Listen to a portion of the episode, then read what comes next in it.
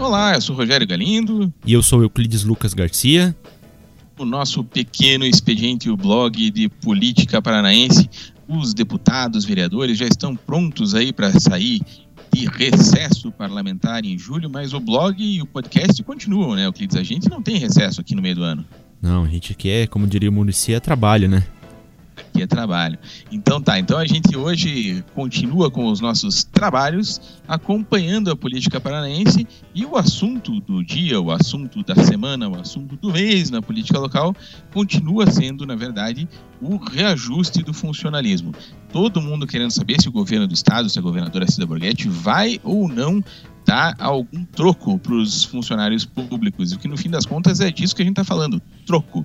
1%, um sujeito que ganha hoje um salário de mil reais, teria, por essa proposta do governo do estado, um reajuste maravilhoso de 10 reais, quando na verdade a gente sabe que os funcionários já estão com um salário bem defasado, aí 11% mais ou menos, desde 2016. Euclides, a CIDA tem esse problemaço para resolver nessa semana, funcionalismo criticando duramente, a oposição não só tentando impedir a aprovação desse reajuste, como também usando eleitoralmente isso contra ela, que é candidata à reeleição. Como é que você acha que vai desatar esse nó aí? É, Rogério, agora o que começou com uma, uma decisão que parecia muito acertada, sobretudo do ponto de vista eleitoral, de conceder reajuste aos servidores, seja pelo fato deles estarem com o salário bastante defasado já e fazer uma espécie de, entre aspas, agrado a eles, e seja também para descolar a imagem dela da, da imagem do, do ex-governador Beto Richa, no início parecia uma medida, olha, vamos conquistar boa parte dos votos do eleitorado se a gente der o reajuste para eles. Sempre a gente, eu falo aí, ela e o, esposo o Ricardo Bastos, que a gente sabe tem uma grande influência no governo dela. Só que o, o cenário foi se desenrolando e o que, o que na cabeça dos servidores de início seria pelo menos a inflação desses últimos 12 meses, de maio de 2017 a abril de 2018. Internamente se diz que começou a proposta do governo internamente para mandar para a Assembleia era meio por cento, só que aí viu-se que era muito pouco e acabaram mandando 1%, né? A gente está falando de uma defasagem dos servidores de para lá de 11%, ia se pagar pelo menos a inflação desse período, que era 2,76%, só que o, o percentual enviado à Assembleia foi 1%, ou seja, os números são muito menores do que a expectativa que os servidores tinham e começou aí um, um cavalo de batalha bastante grande. servidores acamparam em frente ao Palácio Iguaçu e nesse meio tempo os outros poderes do Estado, que são ou poderes de órgãos, são cinco, né? A própria Assembleia, Tribunal de Justiça, Tribunal de Contas, Ministério Público e Defensoria mandaram para a votação dos deputados os seus reajustes para os funcionários com os 2,76%, ou seja, a pressão sobre ela ficou ainda maior porque é uma situação bastante complicada. Você dá dinheiro que é, no fundo é de, do contribuinte paranense, é o mesmo dinheiro, paga a inflação para um e não paga para outro. Isso aumentou sobremaneira a pressão sobre ela. Por três vezes, o presidente da Assembleia, Demar Traiano, é, pressionado também, de certa forma, retirou esses projetos de votação e ele disse que impreterivelmente iria votar nessa semana. Mais uma vez foi postergado. O prazo agora, o novo prazo final dele é para quarta-feira que vem para pôr em votação e até lá se espera que o governo possa encontrar um caminho, se dá os 2,76 ou se faz alguma outra coisa.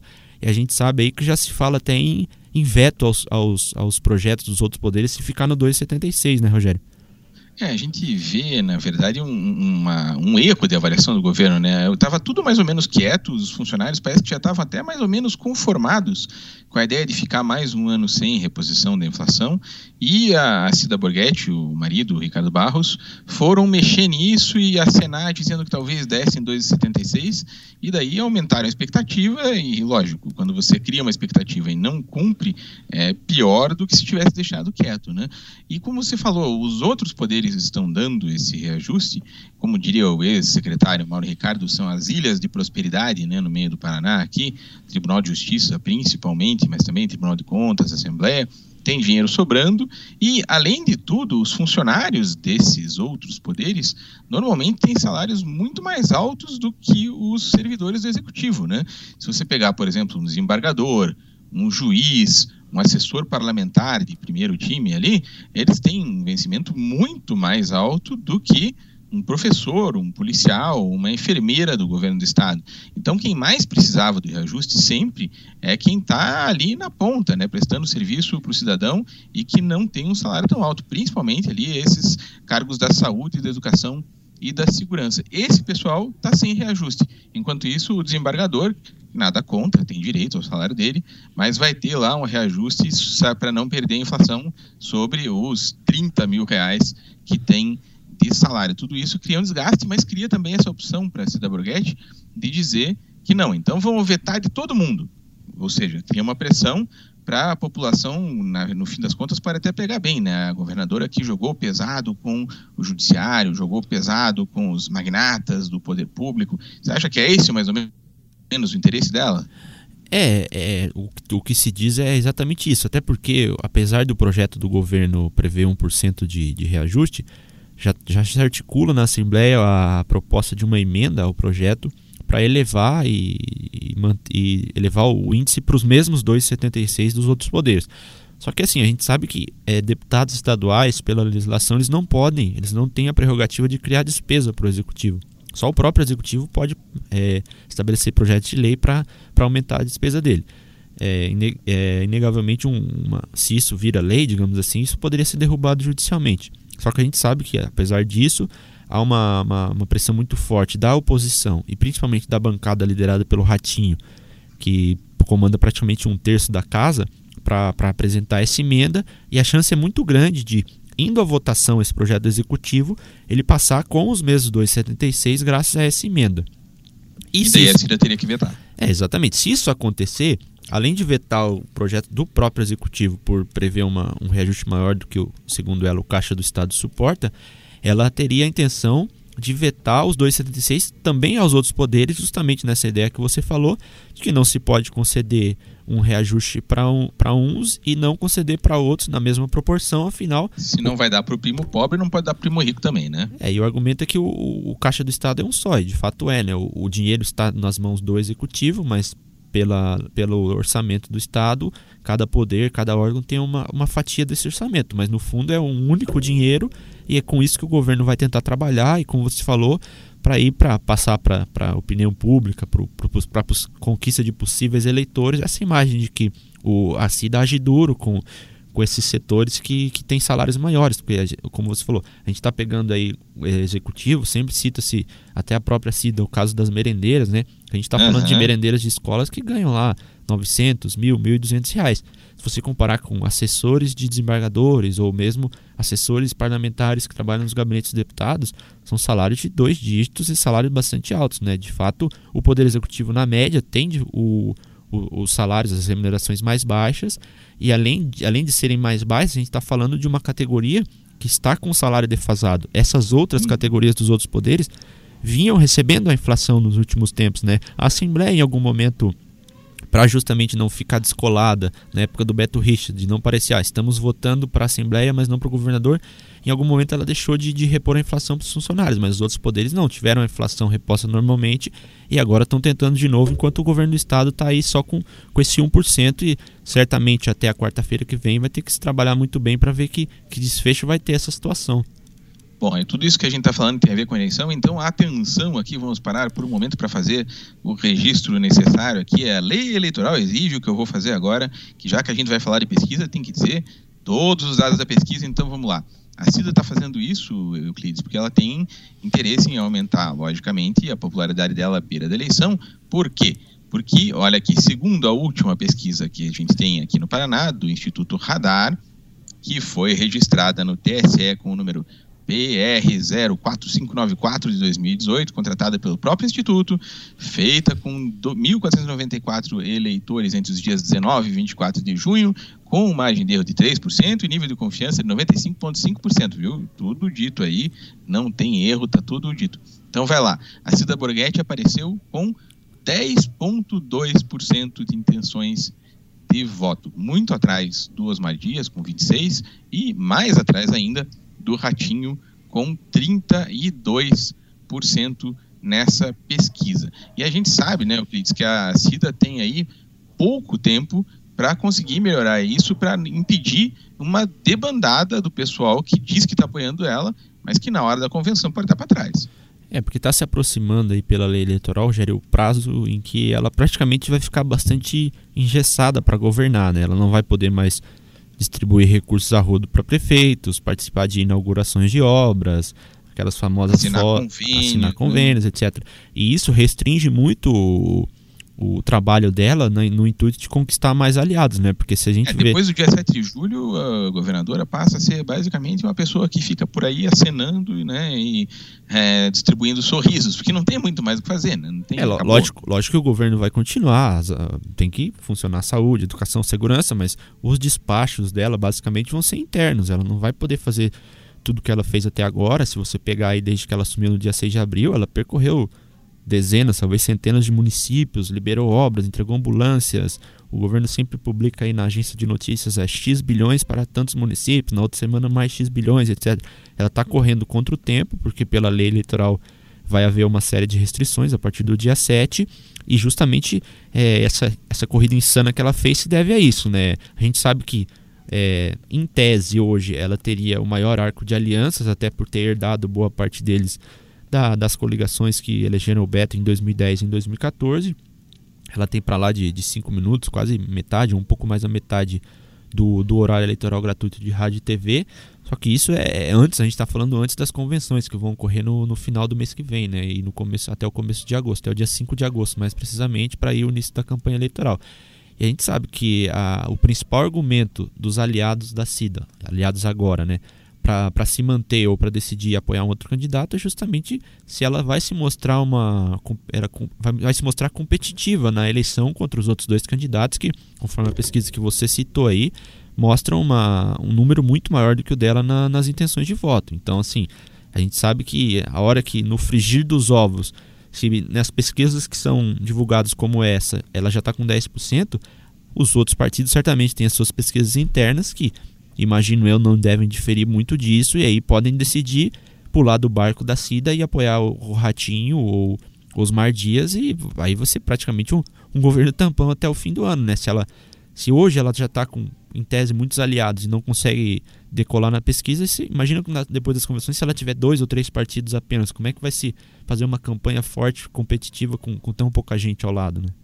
É, a gente sabe que dia 7 é esse marco importante da campanha e até agora a Cida tem, como você disse, né? Até agora, tá, até o dia 7 está todo mundo com ela, né? O prefeito vem aqui, faz foto, faz videozinho para a página dela do Facebook, aparece abraçando a Cida, apertando a mão do Ricardo Barros, porque ainda tem convênio.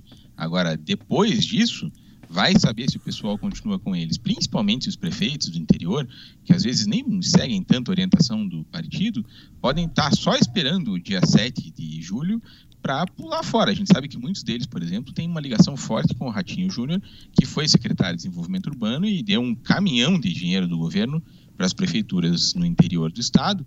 E eles podem estar só esperando para pular do barco. A gente não sabe isso. A gente só tem como medir mais ou menos as grandes prefeituras, mas aí nos rincões, e que é onde os prefeitos têm mais força para virar o voto do eleitor, vai saber como é que as coisas vão se dar. O que a gente sabe até agora é justamente que a Cida não conseguiu chegar aonde ela precisaria. A gente ouve os deputados falando que para ela ser competitiva, para ela ser viável, ela precisaria estar tá aí mais ou menos com uns 15% das intenções de voto. Está longe disso por enquanto, e é muito possível, embora eles não digam isso hoje, que os partidos grandes que estão com ela, DEM, PSDB, o PSB, possam mudar de ideia e ir, por exemplo, com Osmar ou com Ratinho, que são as outras duas candidaturas mais fortes que a gente vê aí no momento. Agora, Euclides, a Cida, pelo que você tá vendo, assim, ela, ela, tem outra carta na manga, sem essa história do funcionalismo, sem convênio. O que mais que eles podem fazer? Eu não consigo ver muito caminho para eles. É, de fato, Rogério, é, apostava-se muito nesse governo dela aí de abril, maio, junho, né? Pouco mais de dois meses, em que de fato ela fez uma agenda bastante intensa, mas as pesquisas não, não reverteram essa agenda para voto, ao menos ao que parece, as pesquisas que foram divulgadas até agora, principalmente essa última aí, que é a que é a mais recente que a gente citou, que ela está aí na casa dos 10%. E esse reajuste também parecia de início ser uma cartada bastante importante, né, para ao menos para quem via de fora, né, para quem olhava e via o histórico do Beto Richa de, tão, de tanto atrito com o servidor e ela se dispondo, mesmo como tendo sendo a vice dele, ó, vou dar o reajuste, só que o reajuste não era o esperado, pelo contrário, ficou muito longe, e esse prazo eleitoral aí terminando daqui a, a menos de 10 dias para ela para ela poder fazer tudo o que quer como governadora de fato e depois vai precisar ser um pouco mais despachante do que governadora por causa das restrições eleitorais, me parece que a família a família Barros está tá meio emparedada aí, tanto que pode ser muita especulação, claro, até porque nesse momento de é, é, pré-eleitoral tudo muda muito rápido. Já há quem diga que o Ricardo estaria tratando já do segundo turno, porque o que muita gente fala é que a, a eleição de fato vai se definir entre Osmar e entre Ratinho. E as pesquisas, pelo menos no momento, apontam para esse cenário. E é se... só a gente vendo aqui nesse fim de semana, do dia 30 de junho e 1 de julho, né, a Cida Borghetti vai estar só em 15 cidades para tentar fazer essa última corrida. Aqui tem uma lista aqui, a assessoria dela diz que ela vai passar por Londrina, Cambé, Maringá, Paysandu, Sarandi, Marialva, Floraí, Mandaguari, Cascavel, Santa Teresa do Oeste, Toledo, Francisco Beltrão, Prudentópolis, Irati e São Mateus do Sul. Isso em 48 horas, para ver como tá louca a coisa que ela tem que fazer essa correria, né? Agora, mudando um pouquinho, ainda falando de eleição, esse último prazo aí, Euclides, a gente sabe, falando bastante aqui da, da, da Cita Borghetti, mas os outros candidatos também estão se mexendo. E, e, essa semana teve uma novidade aí, que foi uma espécie de ultimato né, do Requião para cima do Osmar Dias. Conta pra gente como é que tá isso aí, o que, que você acha que vai dar? É, porque se a gente pegar os três principais candidatos, o único que faz um, tem um viés oposicionista ao atual governo é o Osmar Dias, né? O Ratinho foi secretário do Beto e a Cida foi vice do Beto, ou seja, a ligação e, né? e a atual governadora, ou seja, a ligação com o governo Beto Richa, que é, é uma continuidade dele, afinal, né, da, da Cida aqui, é, eles são, eles carregam essa pecha que a gente sabe que tem um, uma restrição muito grande ao Beto, sobre, sobretudo, sobretudo com os servidores, né? E há uma série de denúncias envolvendo o nome dele que estão sendo investigadas hoje pela justiça. E o Osmar, de início, até tratou-se de, de, um convite para o PSB, ele poderia ir com parte da ala, da ala ligada ao Beto, etc., mas ele preferiu permanecer no PDT e já adotou um discurso bastante oposicionista, né? bate muito em ações do governo, etc.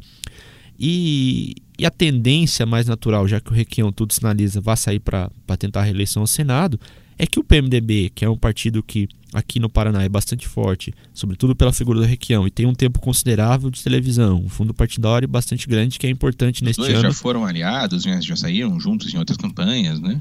E, e assim, é um, é, tem, tem fundo partidário grande, que vai ser muito importante porque não, não há doação privada nesse ano de, de, de empresas. Então, assim, tudo levava a crer que em algum momento ia se fechar essa aliança entre Osmar Dias e Requião. Só que uh, internamente a leitura do grupo do Osmar, até pela eleição de 2010, quando eles foram aliados, vindo de uma eleição de 2006 na qual foram adversários, a leitura é que aquela eleição de 2010, em grande medida, o Osmar perdeu para o Beto pelo apoio que recebeu do Requião. Havia uma rejeição muito grande ao Requião e eles acham que colou no Osmar essa rejeição. E temem que aconteça o mesmo agora em 2018, derrubando o Osmar, que está bem colocado nas pesquisas. E o Osmar, a gente sabe que tem preferido, preferido levar no banho-maria essa questão de alianças, sempre diz que está tratando mais de plano de governo, que a, ideia, a discussão dele é com propostas, né, com, com relação a partidos, apoios, etc. E vendo isso, parece que o, o PMDB se decidiu, vamos tomar um caminho, até porque a gente sabe que o PMDB não é só o Requião, até porque a, a eleição dele, ele, pelo histórico que tem como governador e como senador, é um dos principais nomes para disputa, mas o PMDB carrega junto ali vários candidatos a deputado estadual uhum. e federal. E essas pessoas estão muito preocupadas. Elas cobram, do, elas cobram do partido que caminho a gente vai tomar. A gente precisa fazer nossa campanha. Vamos coligar? Não vamos coligar? Vamos fazer uma chapa forte para eleger, para pelo menos manter a bancada, que hoje tem três deputados na Assembleia. Já teve, se você pegar aí, mais de 10, 15 deputados, hoje só tem três, e pode diminuir ainda mais se não desenvolver aí um, um um número importante de candidatos viáveis para pelo menos manter esses três. Então eles estão preocupados e por isso decidiram meio que abrir conversas com Cida e com Ratinho para ver para onde vão seguir.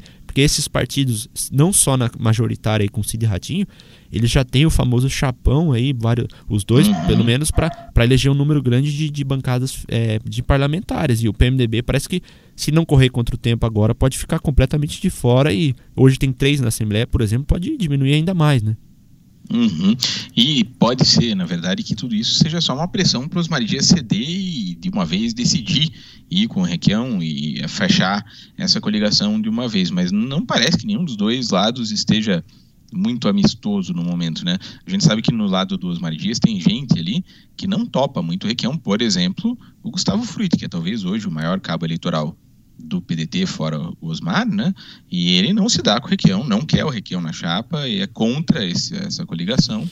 Mas daí a gente vai ter que ter uma decisão nos próximos dias, porque afinal de contas falta um mês aí para as convenções. Aliás, neste sábado, dia 30, estava fazendo a conta aqui, faltam exatamente 100 dias para as eleições.